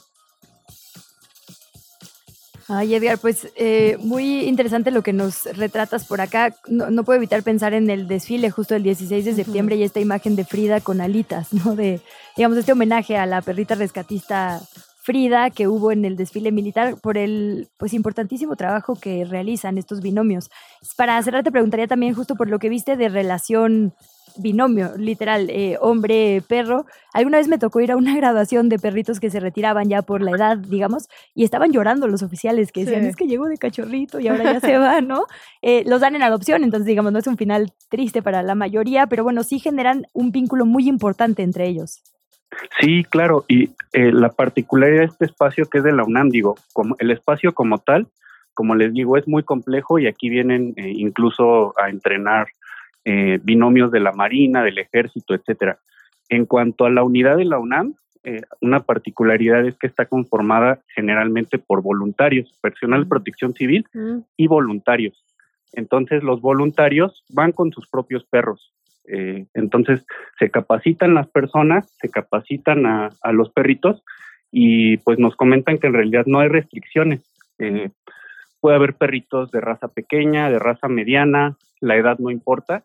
Eh, aquí se recibe a todo tipo de personas, a todo tipo de, de perritos que quieran pues capacitarse para apoyar en desastres. Entonces, pues muchos de los rescatistas de esta unidad trabajan con sus propios perritos y los han llevado a desastres pues de gran magnitud. Uno de los que nos comentaban que es de los más eh, grandes que han atendido fue el sismo y, tsu- y tsunami de 2011 en Japón, ¿no? Entonces, para que se den una idea de, de la, pues básicamente de los héroes que se han formado en este simulador de desastres. Pues Edgar, te agradecemos muchísimo la información que traes. Importante, estamos revisando acá la nota, las imágenes también son espectaculares, así que invitamos a toda la audiencia a que lo consulten chilango.com. Como siempre, gracias Edgar, muy buen día. Gracias, buen día. La entrevista. ¿Ya estás grabando? 8 y 20 de la mañana. Vamos a otro de los temas que queríamos tocar esta mañana. En las últimas semanas se han viralizado muchos videos de jóvenes, eh, de jóvenes siendo, digamos, víctimas de violencia, también victimarios en muchos casos, eh, asuntos que preocupan en las escuelas de nuestro país, en las calles de nuestro país. Y para hablar un poco más sobre este asunto, sobre un tema tan complejo como la violencia en menores de edad, en jóvenes, en adolescentes, recibimos con muchísimo gusto a Tania Ramírez, directora ejecutiva de la Red por los Derechos de la Infancia en México, de Redim. Tania, qué alegría saludarte, bienvenida. Hola, buen día. Un, gusto saludarlas, Lucía y Luciana. Siempre, siempre un gusto, además, que, que se preocupen por estos temas, pues tan, tan profundos de, de dolor y de hasta dónde está llegando la violencia hacia, hacia niñas, niños, adolescentes, jóvenes en el país. En efecto, es que hemos visto estos videos brutales de golpizas y creo que la- la primera pregunta que yo me haría es, ¿son más? ¿Son cada vez más estos eventos violentos o en realidad estamos poniendo el ojo de la discusión, el, el centro, la luz en ese lugar o realmente está aumentando la violencia entre los jóvenes, Tania? Sí, me parece que, eh, claro, es, es difícil dimensionarlo si no tenemos puntos de comparación en el pasado, por ejemplo, eh, pero qué duda cabe que el hecho de que ahora la presencia de, eh, pues, las redes sociales y sobre todo después de pandemia, que mucho más las interrelaciones pasaron a plataformas y las experiencias se han convertido en experiencias que se mediatizan a través de videos por el celular propio, ya casi cada cualquier persona incluso desde adolescentes pueden tener uno de estos, esto está haciendo que la exposición sea mayor, ¿no? eh, pero me parece que esto también puede ir aunado, pues sí, a una a una espiral de violencia y a una crisis de violencia que, como saben, desde Redim hemos estado denunciando y sobre la que hemos estado alertando. Entonces, puede ser puede ser un fenómeno mixto, diría yo, ¿no? Que efectivamente eh, estemos viviendo interiorizada, individualizada esa violencia en actos cada vez más cotidianos por parte de, de chicas y chicos, pero que al mismo tiempo esto se conozca más, ¿no? Y ahí también hay reflexiones que hacer sobre por qué se conocen más eh, estas experiencias, qué es lo que hace que se viralicen, cuál es, eh, cuál es el, el, gancho, el atractivo que puede tener incluso colocar este tipo de, de evidencias en, en redes sociales y nos hace pues hacernos preguntas también profundas, ¿no? Sobre cuál es el rol de las personas adultas que acompañamos a niñas y adolescencia cuando estos sucesos se dan. Nos queda un minutito, Tania, antes de ir a la pausa, pero yo también te sumaría, digamos, otro grado a este análisis, que es eh, la responsabilidad que tienen las propias plataformas, digamos, porque como bien decías, ¿no? ¿Cuál es el gancho, digamos, para subir y compartir estos videos? Bueno, sabemos, gracias a la declaración de una ex ejecutiva de Facebook en el Congreso estadounidense, que precisamente los, las publicaciones donde hay violencia son las que generan más interacción y por eso nos las ponen a propósito, ¿no? Entonces, digamos que violencia genera violencia y las plataformas lo hacen a propósito por rédito. Si te parece, eh, regresamos para seguir analizando esto y sobre todo qué vamos a hacer, ¿no? Que es la pregunta que nos atañe por acá. Danos un segundito, por favor, Tania, eh, un par de minutos de pausa y volvemos contigo. ¿Qué chilangos pasa? Regresamos. Seguimos platicando con Tania Ramírez, directora ejecutiva de la Red por los Derechos de la Infancia en México. Maestra, muchas gracias por esperarnos este par de minutitos. Nos parece muy valioso escucharte. Eh, ya hablábamos, digamos, de qué fue primero, ¿no? Si más violencia o más viralización. Y quiero preguntarte también, eh, además de seguir analizando esta primera pregunta, ¿Qué tenemos que considerar cuando hablamos de niñas, niños y adolescentes a diferencia de personas adultas? Perfecto, sí es importante porque hay una serie de, leyes, fíjense, incluso de convenciones a nivel internacional que hablan de la protección especial que deben de tener niñas, niños, adolescentes. Por un lado, eh, protegerles de todo tipo de violencia, lo que quiere decir garantizar pues su sano desarrollo, ¿no? Que al final es, es otro de los derechos que, que se debe de proteger en, en niñas y niños y precisamente por las etapas de desarrollo en las que están, esto eh, eh, implica determinados ajustes a la forma de vida de las personas adultas. Por ajustes, en este caso me refiero a qué cosas eh, se, se permite ver y cuáles que están ahí y que no tiene que ver con que se permitan o no, naturalizamos o en cuáles debemos intervenir verbalmente, colectivamente, para decir, hey, ojo, esto aunque lo estés viendo cada tercer día, no quiere decir que la vida sea así ni que tenga que ser así, ¿no? Entonces, sí hay una ley general de derechos de niñas, niños, adolescentes, incluso hay una eh, un, grupo de trabajo, digamos así, una política pública eh, dentro del el CIPINA, este sistema de protección que está específicamente dedicado a prevenir la violencia eh, de niñas, niños, adolescentes. Por supuesto, entre pares, pero también la violencia a la que pueden ser eh, expuestos a través de estos contenidos. Tania, hay, hay un punto en el que ustedes desde Redim y otras organizaciones que trabajan en el tema de niños, niñas y adolescentes han sido muy claros. Normalmente cuando vemos golpizas de este tipo, esos jóvenes que están siendo victimarios en ese momento, en realidad son víctimas de violencia en otros espacios de su vida, porque también en redes sociales o algunas voces terminan, terminamos yendo, digamos, muy rápidamente hacia el punitivismo, ¿no? Que castiguen al niño, al adolescente, al joven. ¿Qué otras opciones hay, Tania, en ese sentido? Sí, sí, absolutamente. Hay que recordar ahí que la violencia no es natural. El conflicto puede ser natural en una sociedad como la nuestra, pero la violencia no es natural. Y en ese sentido, la violencia se aprende. Y hay que eh, con mucho dolor que incluso cuando un niño, una niña, un adolescente puede estar eh, infringiendo violencia, eh, crueldad, etcétera, eso quiere decir que lo aprendió en algún lado, ¿no? Y hay que preguntarnos cómo estuvo marcada esa infancia o cómo puede estar eh, siendo marcada esa esa adolescencia. Además de entender que en un y por eso la necesidad a veces de una protección reforzada o especial, además de plantearnos el hecho de que todos esos niños, eh, niñas, adolescentes, jóvenes, están eh, viviendo una vida como efecto de una posible eh, efecto de la victimización, hay que preguntarnos también cuál es, pues, la narrativa nacional que tenemos sobre la violencia, ¿no? Me parece que acabamos de pasar este fin de semana por uno de los ejemplos más claros de dobles mensajes que les estamos dando a los chicos y las chicas, ¿no? Celebramos con eh, tanques militares, con mm. ejércitos, algo como la independencia, es decir, la cultura violenta se expresa desde el maltrato, la crianza eh, con disciplina violenta, pero también desde el reforzamiento que en todos los mensajes a través de la sociedad les damos. Y también el hecho de tener una persistente necesidad de competencia, que esto sí hay que reflexionarlo de la mano con, con las plataformas y redes sociales sobre quién tiene más likes, ¿no? Y quién tiene más followers. Y esa necesidad de competir por la atención eh, a falta de otros espacios de inclusión es lo que también puede estar detrás de estas dinámicas. Entonces, ¿qué podemos hacer? Generar más y mejores espacios de mejor calidad para que niñas y niños adolescentes se sientan acogidos, se sientan parte de formar parte de proyectos de distintos tipos, de, de, teatro, de música, de gamers, de, de, cualquier otro elemento de identidad que no tenga que ver con pertenecer simplemente porque eh, hice un video que fue violento y por esto se viralizó. ¿no? Y por supuesto, ser mucho, mucho más consistentes con estos dobles discursos de los que les hablaba. La verdad es que hay que hacernos cargo de que México no ha logrado remontar el problema del bullying.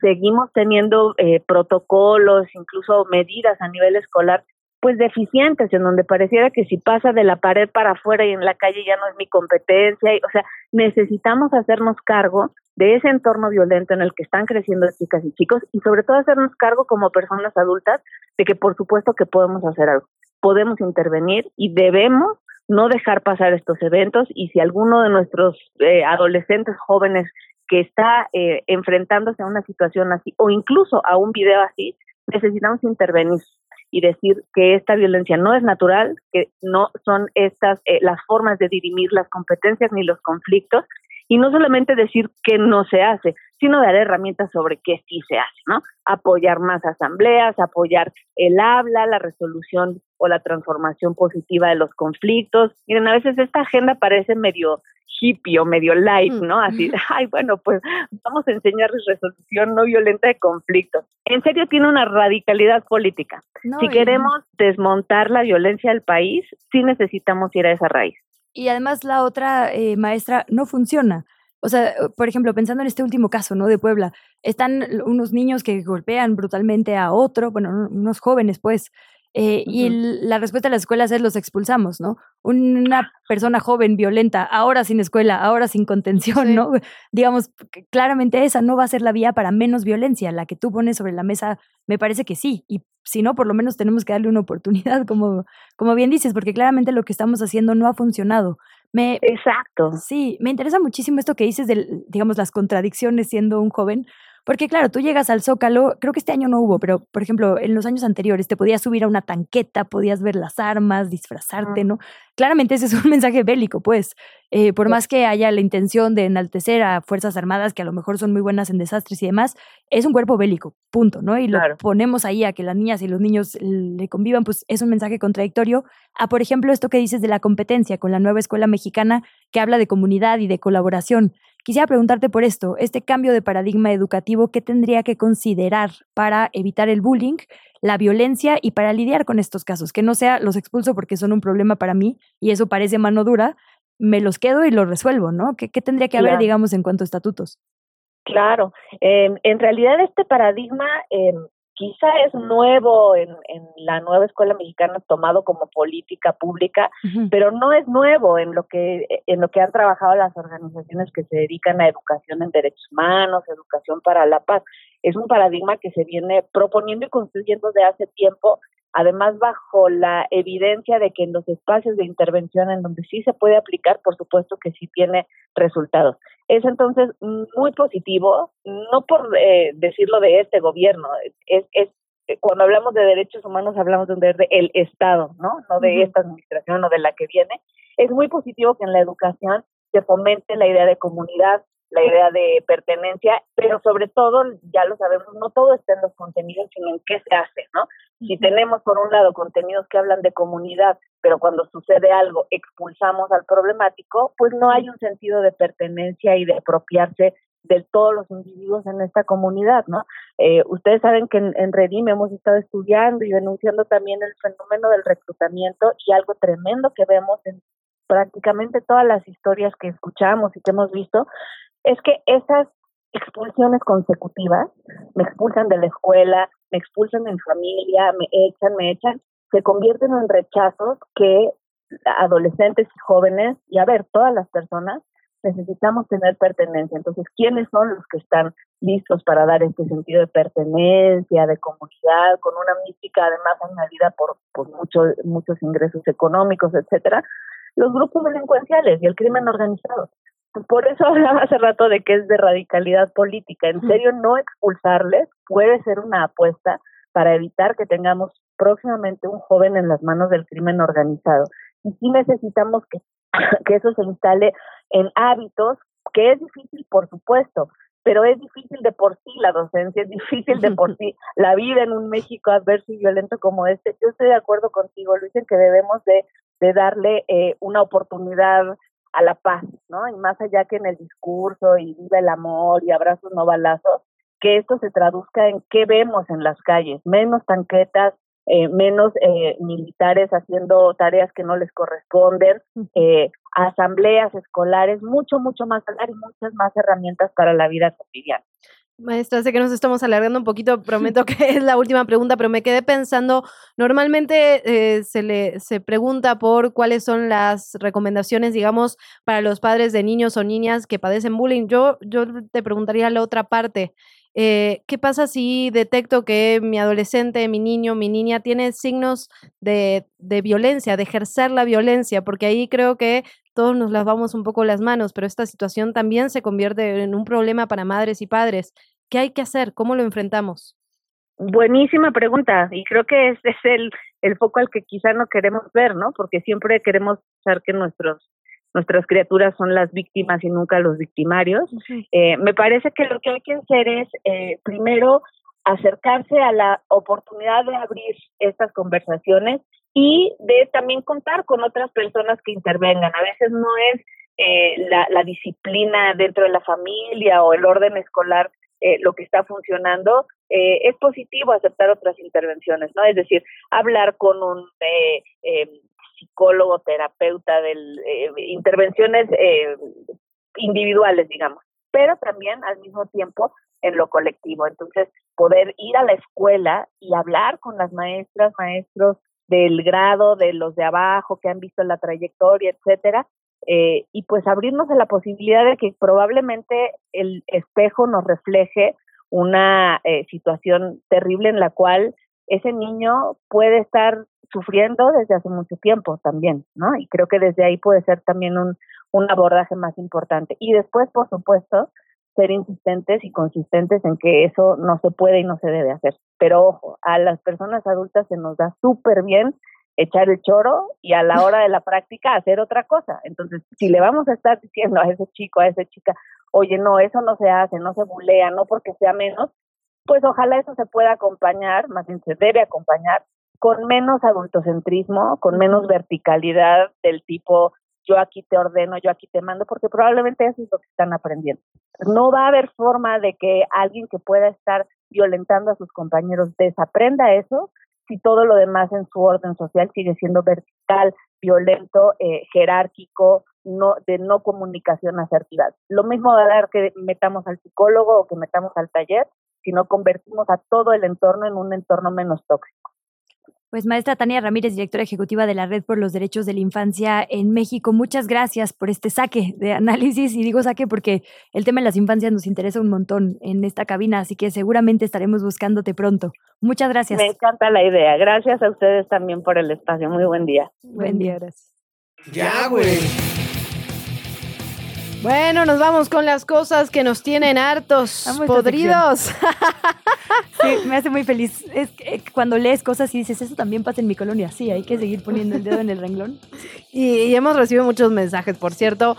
Arroba Dani Vadillo dice, cada septiembre la Secretaría de Obras y Servicios retira el confinamiento de la ciclovía de 5 de mayo en el centro histórico, ello para que pueda pasar justamente el desfile del 16 de septiembre, pero los automovilistas comienzan a estacionarse sobre la ciclovía, qué sorpresa.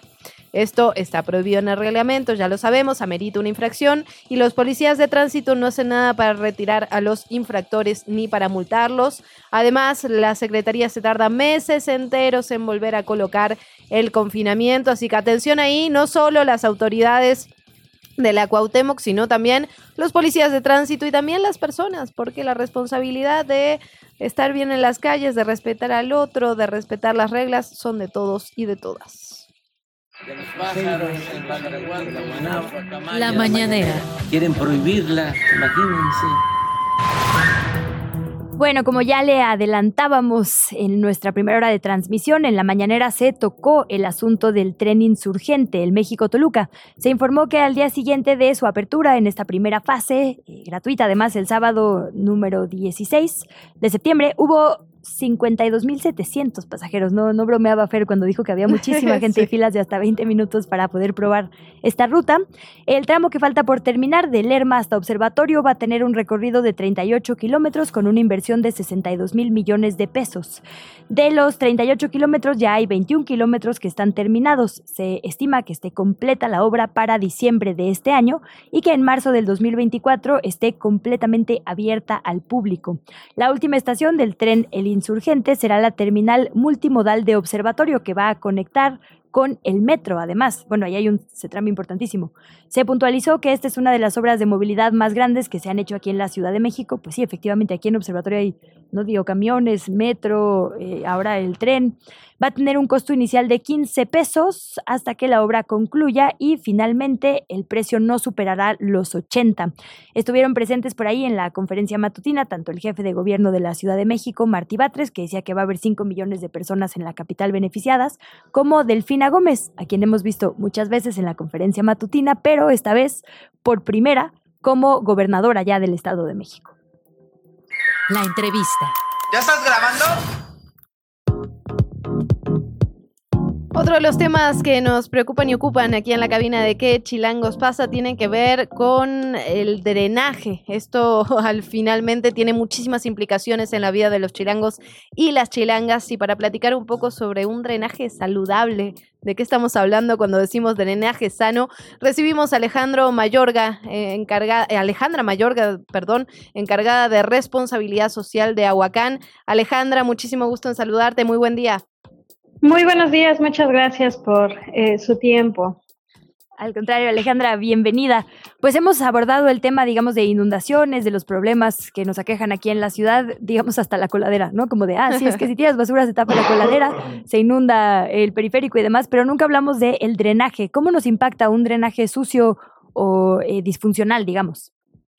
Bueno, impacta de muchísimas maneras. Eh, nos impacta a todos el que unos cuantos tiren su basura en la calle o el que unos cuantos viertan el aceite en su drenaje o condones o otro tipo de basura, porque pues nos trae problemas de salud, eh, nos trae problemas de, eh, de imagen y, bueno, eh, de inundaciones. Ahora que vienen lluvias más fuertes, más intensas, pues esto nos va a perjudicar a todos porque se, se tapan los drenajes.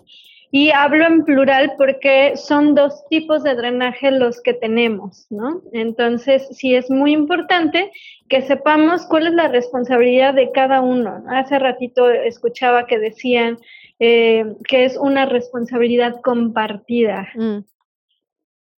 En efecto, Alejandra, y una responsabilidad compartida en la que se puede hacer mucho desde el lado de la ciudadanía, ¿no? Además de la política pública, que obviamente es fundamental, pero nosotros como ciudadanos, ciudadanas comunes, ¿qué podemos hacer para cuidar el drenaje? Además del típico de no tirar basura, pero ¿qué, qué más? ¿Qué más está en nuestras manos? Bueno, aparte de no, eh, de tener cuidado en lo que vertimos desde casa, de no tirar basura en las calles, que digo, esa ya debería de ser una tarea más que hecha y más que pensada. Eh, también conocer cuáles son los drenajes, cuáles son los tipos de alcantarilla que hay y cómo tratar a cada una de ellas. Y el, lo segundo que les diría es que eh, compartamos este mensaje, compartir de cuidar el drenaje y pues cómo hacerlo como lo venimos mencionando, ¿no? ¿Y qué tipo de alcantarillas hay? ¿Cómo nos manejamos con cada una? Bueno, está el drenaje sanitario, que es el encargado de recolectar las aguas negras, todos los desechos biológicos originados por, por la actividad de la población que se produce tanto en las casas como en las industrias y eh, bueno, estas alcantarillas de drenaje sanitario están en medio de la calle, son circulares mm. y no se deben destapar por nada. Y la segunda es el drenaje pluvial, que bueno, eh, bueno, también lo conocemos como alcantarillado y eh, es un sistema de tuberías y pozos de absorción que recolectan todo el agua de lluvia y la van a dirigir hacia depósitos subterráneos para llenar nuestros mantos freáticos de agua, ¿no? Eh, estas se pueden identificar porque están pegadas a la banqueta, son rectangulares y son rejillas. Entonces, esta es la diferencia entre cada uno de los drenajes y cuando está lloviendo, si están tapados, no los destapen porque eh, tienen un sello, a la hora de destaparlos, este sello se echa a perder. Y bueno, si tú abres el drenaje sanitario, lo que vas a hacer es que salgan las aguas negras, que se, se, mezclen con las aguas de lluvia y que se vaya todo hacia el manto freático. Entonces, no solo contaminamos el agua, sino también contaminamos el subsuelo. eso es un dato muy importante. Justo te queremos preguntar eso, como que a quién le toca cada cosa. Digamos, es muy obvio que no puedes tirar no sé, ¿no? una envoltura de plástico a la basura, pero hay cosas que quizás no son tan obvias, ¿no? Pienso, por ejemplo, eh, aceite, diferentes tipos de aceites, justo, ¿no? Grasas, demás, digamos, ciertas cosas que normalmente tiramos, por ejemplo, en el lavabo de la cocina. ¿Qué, qué no hay que hacer también, digamos, en ese sentido? ¿A quién le toca revisarnos, no? Porque digo, si yo tiro ahí aceite en mi casa, pues, ¿quién se va a enterar? ¿Cómo? No, incluso en el papel, ¿no? En el baño, que es la que algunos dicen que es un mito, que ya, ah, que ya no es necesario, sin embargo, otros Papel en el bote, en el excusado, sí, todo eso, digamos así. ¿Cuáles son las instrucciones básicas de casa? Bueno, eh, todo lo que es, comúnmente todo lo echamos al drenaje y pensamos que desaparece y pensamos que no hay ningún problema y que nadie lo va a ver, pero a final de cuentas es como el que escupe para arriba, ¿no? Tarde o temprano te va a llegar, te va a caer. Entonces, eh, ya es como por una conciencia porque no tenemos eh, las autoridades no se van a ir a parar a tu casa para ver que no estás tirando el aceite. Ya tiene que haber una educación y tiene que haber una cultura de cada uno de tomar la decisión de hacer las cosas correctamente, ¿no? Entonces, si nos quejamos de las autoridades, nos quejamos de que hacen, de que no hacen, pero yo qué estoy haciendo en mi casa? Entonces ahí entra mi responsabilidad, no formar un doble fila y bueno, en relación al drenaje, pues no tirar el aceite en el drenaje porque se va a tapar el, eh, mi sistema y se puede tapar desde mi casa. Las grasas se hacen sólidas y con el paso del tiempo esto rompe las tuberías y causa problemas muy desagradables en salud, en olores, en imagen y esto, si no lo causa dentro de, tu casa, lo causa afuera. Oye, perdona ahí que insista, pero me parece bien importante. Todos los tipos de aceite, es decir, si yo me hago unos huevos en la mañana, digamos, y queda un poquito de aceite, o si hago papas fritas y queda un montón de aceite, ¿cuál es la forma, digamos, sí correcta? Porque de repente, pues ya nada más los ponemos a lavar o lo que sea y ahí también se contamina, digamos. ¿Cuál es la forma correcta de desechar cualquier aceite o grasa? Claro, lo puedes almacenar en un frasco. Ya hay empresas que te los reciben, ellos lo transforman, lo hacen pinturas, lo hacen impermeabilizantes, lo hacen otro tipo de materiales, le dan una segunda vida. Entonces, tú puedes participar en eso. Ya hay centros de acopio, ya hay empresas que van y lo recogen hasta tu casa. Entonces, nada más es que te des un poquito la tarea de identificar en dónde está y cómo es. Otro material que se tira mucho son condones. El condón es fabricado por naturaleza para que sea resistente, para que aguante, para que no traspase nada. Estos en las tuberías se inflan y forman grandes tapones y están conteniendo todos los residuos causando grandes problemas. Mm. Residuos que luego pueden salir por tu mismo sistema de drenaje y eso pues no te va a gustar, ¿no? ¿Y el papel, en ese sentido, el papel sí va a la tubería o no? Bueno, aquí en Quintana Roo no recomendamos que tiren el papel en el, en el excusado. El papel tiene que ir afuera. ¿Por qué? Porque eh, todo va a las plantas de tratamiento. En la plauta de tratamiento tenemos un tratamiento que es a, base de bacterias y las bacterias no pueden digerir el papel higiénico. El papel está fabricado con, a través de una celulosa y esta celulosa no es conveniente para las bacterias y entonces alentan el sistema, lo encarecen y no permiten que se dé un tratamiento adecuado.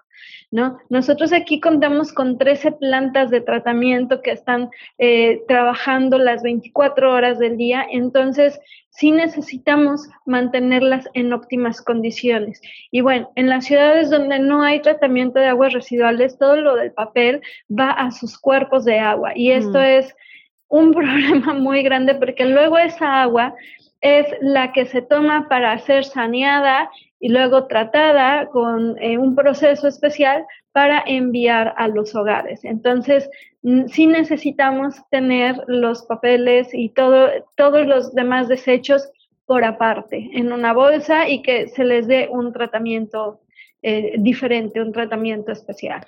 Pues Alejandra, muchísimas gracias por platicar el día de hoy con nosotras. Ahí quedaron las recomendaciones, las advertencias, mucho de qué platicar sin duda en torno a este tema. Te agradecemos muchísimo tu tiempo. Muchísimas gracias a ustedes por eh, promover estos temas y formar una cultura eh, de cuidado del drenaje en nuestra ciudadanía. Muchísimas gracias, Alejandra Mayorga, encargada de responsabilidad social de Aguacal. ¿Qué chilangos pasa? ¿Qué, ¿De qué o qué? Pues, ¿Qué? Bueno, atención porque los trabajadores del Poder Judicial siguen con protestas para lograr mejoras en sus condiciones de trabajo. Hoy se esperan concentraciones en Iztapalapa, Cuauhtémoc, Benito Juárez y Gustavo Amadero. Sus demandas siguen siendo las mismas, ya les hemos platicado hace algunos días, un aumento salarial de al menos 7.7%, esto justamente para combatir la inflación, el aumento que se les dio cercano al 4% no es suficiente, por lo tanto continúan las manifestaciones y protestas. ¿Qué chilangos pasa en el mundo? Bueno, vamos con últimas informaciones. Antes de pasar al mundo, revisamos también algunos asuntos eh, locales que están volviéndose ya muy comentados en las redes sociales. Particularmente si usted se mete ahorita a las tendencias, verá Salpica Estafa Lechera, que es la portada de Reforma, Luciana. Sin lugar a dudas, un poco lo que, lo que se hace en esta investigación es rastrear las relaciones de la cúpula del Partido de Movimiento Naranja con eh, toda la estafa relacionada con Segalmex. El empresario Alejandro Puente Córdoba, por ejemplo, amigo y operador del líder de Movimiento Ciudadano, de Dante Delgado, sobornó con 6 millones 700 mil millones de pesos en efectivo a René Gavira, ex titular de la unidad de administración en Segalmex, para obtener contratos de procesamiento de leche para una empresa que manejaba a través de prestanombres que se reveló uno de sus socios, hacen una especie de mapeo con las relaciones, los colaboradores y justamente esta red de corrupción relacionada con Segalmex. Esto es portada el día de hoy en el periódico Reforma y ya, como lo decías, Luisa, está haciendo tendencia en las redes sociales. Ahora sí, en el mundo seguimos con la mira en las inundaciones en Libia. Las últimas cifras muestran ya más de 11.200 personas muertas, hay 10.000 desaparecidas, 30.000 evacuadas. La Organización Mundial de la Salud y otras instancias internacionales están pidiendo a las autoridades a no enterrar a todas las personas en fosas comunes para evitar que se propaguen enfermedades. Las autoridades libias han abierto una investigación sobre el colapso de las dos presas. Esto eh, pues provocó que un enorme muro de agua arrasara la ciudad, destruyó barrios enteros y se tragó, por así decirlo, a numerosas personas. Según varios estudios, las dos presas tenían grietas desde 1998 y no se habían reparado. Los residentes también inspeccionan los daños causados por el ciclón Daniel. Bueno, por otra parte tenemos que revisar lo que está ocurriendo en otra parte del mundo. La operadora de una guardería y su inquilino fueron acusados de asesinato por la muerte de un niño de un año que acaba de empezar en esa guardería y que estuvo expuesto al fentanilo. Eh, esto obviamente a través de los estudios y lo confirmó la policía y también su familia. La policía y los equipos de ambulancia acudieron rápidamente a la guardería después de recibir este llamado al 911 poco antes de las 3 de la tarde del viernes, pero cuando llegaron encontraron a tres niños que mostraban signos de intoxicación por opioides. Los médicos utilizaron Narcan, que es este medicamento que se usa para revertir la sobredosis, que por cierto tiene muchos problemas aquí en México y que en Estados Unidos ya es de venta libre. Trataron de salvar de esa forma a los dos niños, una niña de ocho meses y un niño de dos años en estado crítico. Posteriormente, el niño Nicolás, de un año de edad, fue declarado muerto en el centro médico Montefiore en el Bronx, todo esto en Estados Unidos. Más temprano ese mismo día, otro niño de dos años fue trasladado de urgencia a un hospital cuando su madre se alarmó después de recogerlo de esta misma guardería. Pues con eso nos vamos. Muchísimas gracias por habernos acompañado estas dos horas. Platicamos sobre derechos de las infancias y bullying, sobre estos videos que hemos estado viendo en los que se golpea a algún joven específicamente. Ha habido también alguna joven. Hablamos de los trenes también, cómo nuestro país está volviendo a ser un, eh, una nación con ese sistema de transporte. Un montón de temas que puede recuperar usted en nuestro podcast, Luciana. En efecto, también seguirnos en redes sociales, arroba que chilangos pasa, Instagram, Facebook y TikTok. En Twitter nos encuentra como arroba radio chilango o arroba chilango.com. Gracias por acompañarnos. Es lunes, ya sobrevivimos al menos hasta las 8 de la mañana con 55 minutos. Eh, bueno, pásasela muy bien. Llegamos al final de ¿Qué chilangos pasa? Recupera nuestra información en las redes sociales de Chilango. En el siguiente programa te esperamos con más información y entretenimiento. Nos escuchamos de 7 a 9. Amanece, sobrevive, infórmate y disfruta la ciudad con nosotras.